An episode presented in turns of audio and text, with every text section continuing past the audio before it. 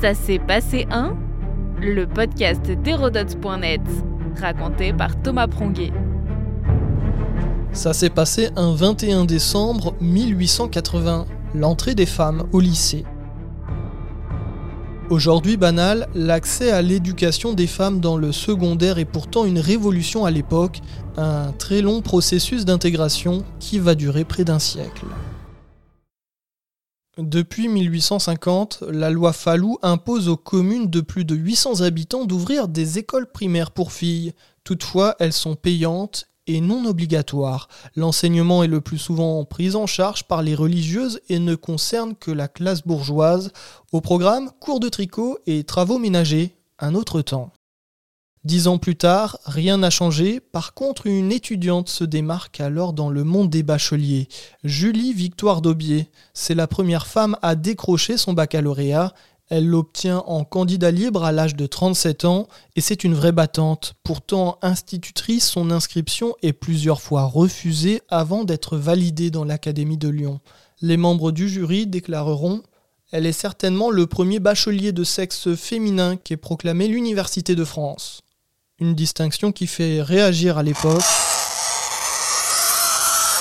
et même grincer des dents certains. Dans les 12 ans qui suivent, il n'y aura seulement que 14 autres bachelières. C'est ainsi qu'en 1880, le député Camille C., ami de Jules Ferry, fait passer une loi qui ouvre aux filles l'accès à un enseignement secondaire public. On est le 21 décembre, l'article 1er de la loi déclare Il sera fondé par l'État avec le concours des départements et des communes, des établissements destinés à l'enseignement secondaire des jeunes filles. Jusque-là, les Françaises qui désiraient prolonger leurs études n'avaient d'autre choix que les établissements confessionnels. Dans les lycées publics qui leur sont ouverts, les cours de religion sont désormais remplacés par des cours de morale.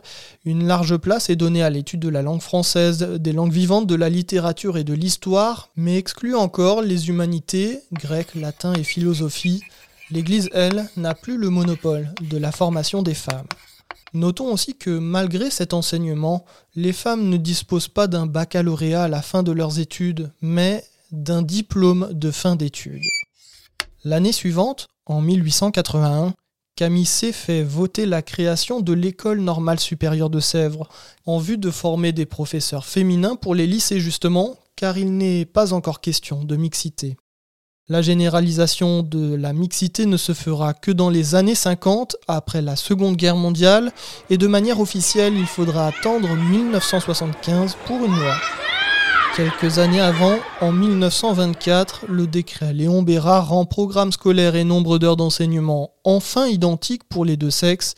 C'est aussi grâce à ce décret que les femmes sont diplômées du baccalauréat au même titre que les hommes. Notre podcast historique vous plaît N'hésitez pas à lui laisser une note et un commentaire ou à en parler autour de vous. Et puis pour en apprendre plus sur l'histoire, rendez-vous sur hérodote.net.